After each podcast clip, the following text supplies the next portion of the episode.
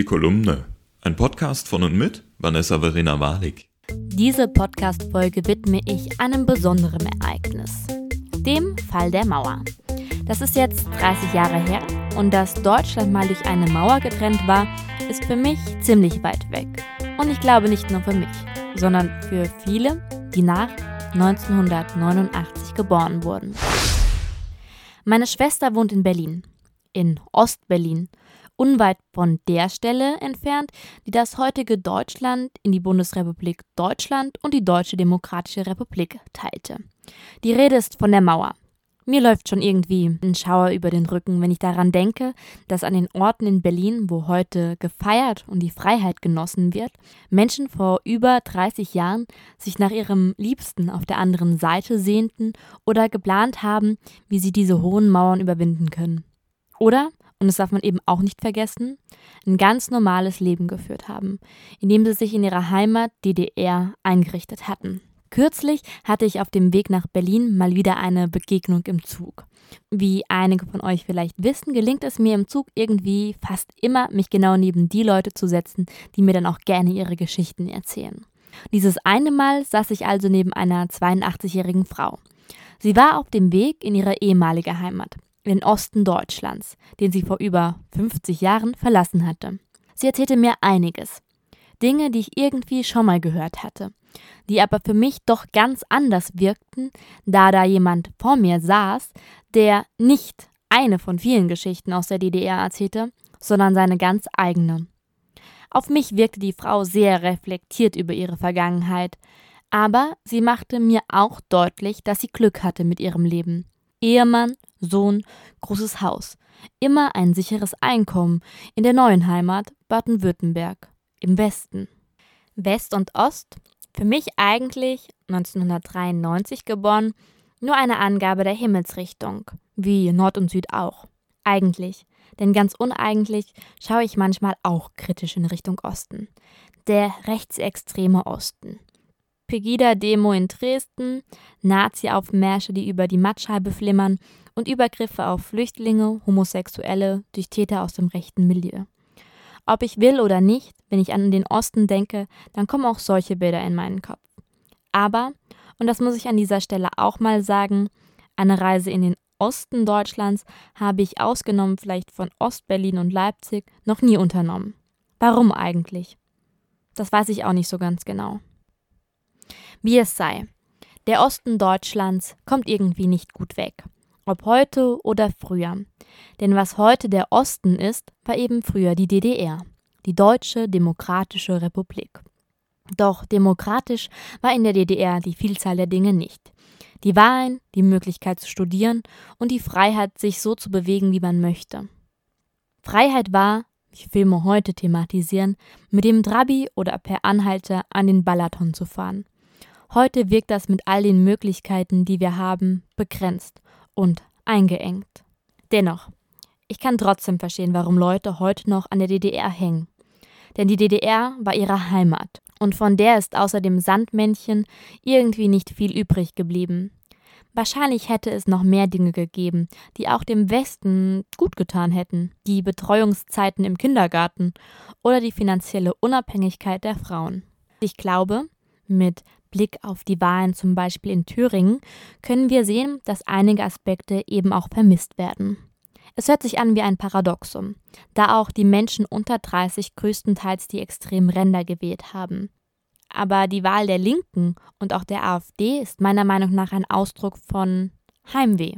Studien haben bereits bei Kindern aus Familien mit Migrationshintergrund, die in Deutschland geboren wurden, gezeigt, dass sie sich teilweise stärker mit dem Land ihrer Vorfahren identifizieren als die Familienmitglieder, die in Deutschland ihre neue Heimat gesucht und auch gefunden haben. Ähnlich kann man das vielleicht auch im Osten Deutschlands sehen. Geht es einem schlecht, da man zum Beispiel keinen Job findet, glorifiziert man etwas Vergangenes, eine Option, die man gefühlt genommen bekommen hat um nochmal auf meine Begegnung im Zug zurückzukommen. Meine Gesprächspartnerin erzählte mir, dass sie eine doppelte Flüchtlingsgeschichte hat. Ihre Familie ist aus dem heutigen Polen in den Osten Deutschlands geflüchtet, hat sich dort ein Leben aufgebaut, ein Haus gebaut und Arbeit gefunden. Doch mehr als einmal merkte sie, dass die Gedanken vielleicht frei waren, aber die Meinung es nicht war, jedenfalls nicht öffentlich. Als sich der Vater meiner Gesprächspartnerin öffentlich in der Firma ärgerte, dass es keine Materialien gibt, um das eigene Haus instand zu setzen, wurde er wenig später in die Chefetage gebeten. Einer direkten Strafe entkam der Vater aber durch einen Zufall. Ein Buchstabe zu viel im Namen. Nee, mh, mm, so heiß ich nicht. Natürlich war genau er gemeint. Und so wusste der Vater, dass es nun besser ist, noch in der Mittagspause die Koffer zu packen und mit einem kurzen Lebewohl an die Familie die DDR zu verlassen. Als ihr Vater sich rübermachte, war meiner Gesprächspartnerin aber bereits bewusst, dass man der heilen Welt, die den Bürgern oft erzählt wurde, nicht trauen konnte. Als junges Mädchen ging sie in die Kirche und engagierte sich dort in den Jugendangeboten. Sie war begeistert vom Pfarrer, ein Mann, der auch Kritik übte am System und die Jugendlichen zu freidenkenden Menschen erziehen wollte. Doch nicht jeder, der ihm auf den Kirchenbänken lauschte, empfand das auch für richtig. Eines Tages war ich mit einem anderen Jungen auf dem Nachhauseweg. Dann sagte er zu mir, wenn der weiter so spricht, dann melde ich den Herrn Pfarrer. Später stellte sich heraus, dass dieser Junge tief in der Stasi verankert war. Man wusste also nie, ob die Person, mit der man auch gelacht oder geweint hat, vielleicht Teil der Staatssicherheit war. Das Leben war also immer auch vom Verrat geprägt. Aber nicht nur. Eine Erzählung meiner über 80-jährigen Sitzplatznachbarin erweichte mir das Herz. Nachdem sich ihr Vater rübergemacht hatte, stellte die Familie einen Antrag auf Familienzusammenführung. Die Hoffnung, als Familie im Westen zusammenzuleben, wurde jedoch schnell zerstört. Der Bürgermeister ihres Ortes kam an einem Abend zu ihnen und teilte ihnen mit, dass der Antrag abgelehnt wurde. Ähm, das ist aber noch nicht offiziell, sagte er Mutter und Tochter noch zum Abschied. Und sie wussten genau, was das zu bedeuten hatte. Wir wussten, dass wir über Königs Wusterhausen in den Westen reisen konnten, wenn wir nicht auf der Liste stehen. Und so nahmen sie kleines Gepäck mit, ließen ihre Familie und ihr Haus zurück und fuhren mit weichen Knien zum Bahnhof. Jetzt bloß nicht doch auf der Liste stehen. Der Beamte blätterte und blätterte und blätterte und fand keine Übereinstimmung. Gute Reise und bis bald. Eine Nacht später hätten die Namen auf der Liste gestanden und der Versuch der Ausreise wäre die Einfahrt ins Gefängnis gewesen. Wow, als ich das hörte, dachte ich irgendwie so an ein TV-Drama. Aber das war echt.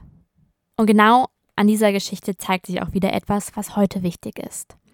Wenn wir empfinden, dass jemand anderem Unrecht angetan wird, dann sollten wir füreinander einstehen einander helfen, mit kleinen, aber wichtigen Gesten. Und es fängt auch damit an, dass wir über die Mauern von heute nachdenken. Denn die Mauer steht immer noch in unseren Köpfen. Ich habe den Eindruck, dass die aktuellen Diskussionen innerhalb der Volksparteien auch nur dazu beitragen, dass diese Mauern eher hochgezogen als eingerissen werden.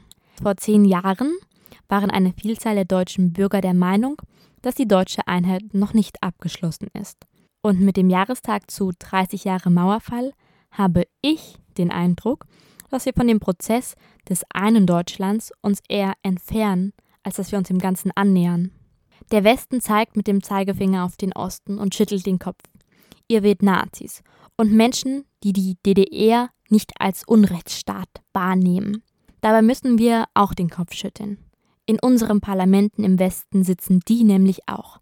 In Hessen wurde ein Politiker von einem Rechtsextremen erschossen. Und dass es im Westen wirtschaftlich besser läuft, hat auch viel damit zu tun, dass wir einige Ballungsräume haben, die es in Ostdeutschland mit der Auflösung einer Vielzahl von DDR-Firmen einfach nicht gibt. Ich habe in Italien gelebt. Und wenn ich im Ausland eines begriffen habe, dann, dass wir echt stolz sein können auf unser Deutschland. Und damit wir das weiterhin können, sollten wir dafür einstehen. Aber nicht mit Scheuklappen. Denn wenn eine Vielzahl der Bürger die Extreme wird, dann sollten wir einfach mal wieder anfangen zuzuhören und zu diskutieren. Und damit meine ich nicht dieses, ja, ich habe dein Argument gehört, aber meines ist trotzdem besser, sondern damit meine ich eine andere Meinung zu akzeptieren. Denn auch wenn manche Meinungen mir vielleicht generell zuwider sind, dann kann ich vielleicht bei genauem Hinhören doch auch Argumente hören, die von meiner eigenen Vorstellung, wie ein wirklich demokratischer Staat auszusehen hat, gar nicht so weit entfernt sind. Denn worauf es ankommt, ist unsere Demokratie. Im Großen, aber auch im Kleinen. Das war meine Folge zu diesem besonderen Jahrestag. Ich hoffe, ich konnte euch zum Nachdenken bringen. Und wie immer freue ich mich auch über eure Meinung. Was bedeutet euch 30 Jahre Mauerfall? In diesem Sinne, seid politisch und steht für eure Meinung ein. Macht es gut.